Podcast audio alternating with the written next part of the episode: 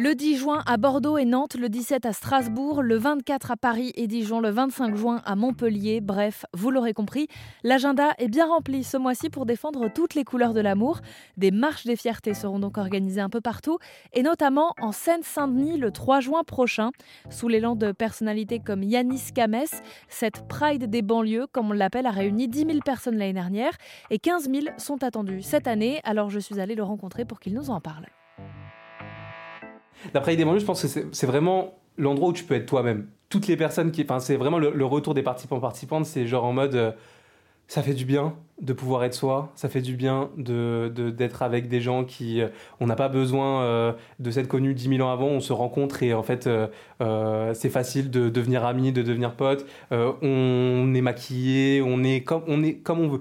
On est habillé en drague, habillé, pas habillé.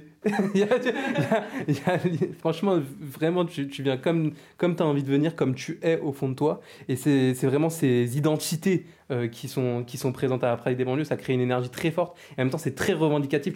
C'est pas forcément comme la, la de l'Inter où c'est beaucoup euh, de chars d'ambiance, de techno, etc. C'est pas trop une techno-parade. Bon, je sais pas ce que je dis. Je, dis pas que la Pride de l'Inter, c'est une techno-parade. Mais, mais en gros, c'est plus, c'est quand même une, une, énergie qui est revendicative. Où on sait pourquoi on est là aussi. On sait qu'on est là pour, euh, pour, pour des droits, pour des moyens euh, pour répondre à, des oppressions.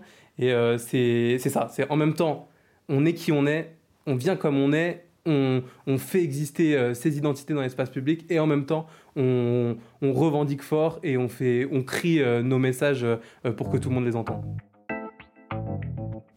Alors la revendication de cette année à la Pride des banlieues, c'est une ouverture de la PMA réellement pour tout le monde. Pourquoi Il y a une loi PMA qui est, qui est, passée en 2021 qui ouvre la PMA aux femmes et aux, aux femmes célibataires, aux couples de femmes. Euh, malheureusement, il y a une réalité qui est, qui de, de, discrimination dans l'accès à la PMA qui est, qui est très forte. C'est déjà les personnes trans ont été exclues euh, de, de, cette PMA. Euh, par, en gros, ils ont dit qu'il fallait avoir la civilité femme pour avoir une PMA. Or, il y a des personnes qui ont la civilité homme, qui sont des hommes trans, qui pourraient tout à fait avoir euh, accès à la PMA et pourraient en tout cas en bénéficier, mais euh, en sont interdits. En parallèle, euh, il y a aussi quelque chose, une pratique qui s'appelle l'appariement, qui oblige les personnes racisées à avoir, un, à avoir des donneurs d'ovocytes, donneuses d'ovocytes de la même couleur de peau que eux, Et donc, en fait, le problème, c'est qu'il y a une pénurie d'ovocytes. Et donc, quand on est, le résultat concret, c'est que quand on est une personne blanche, on attend en moyenne deux ans euh, pour avoir un embryon, alors que quand on est une personne racisée, on attend en moyenne 10 ans. Sauf que le pic de fertilité, il est à 25 ans. Et donc, euh, les minutes, elles sont très précieuses euh, quand il s'agit d'un projet parental. Et ça, c'est un vrai enjeu.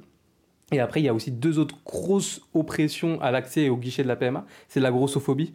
Euh, les personnes grosses, elles sont euh, quasiment systématiquement euh, empêchées d'avoir accès à la PMA. Alors que, bon, ben, des personnes grosses peuvent avoir des enfants. Et de la même, manière, des personnes handies, notamment psychiatrisées, souffrent d'énormément de discrimination de la part du personnel médical. Et si le sujet vous intéresse, un livre vient d'ailleurs de sortir, Les marges au centre de la lutte, que Yanis Kamès a écrit et publié aux éditions Double Ponctuation le 23 mai dernier. Un livre qui explique pourquoi la Pride des banlieues est plus qu'un événement. En attendant, l'événement, justement, il aura lieu le 3 juin prochain à Saint-Denis, en Seine-Saint-Denis.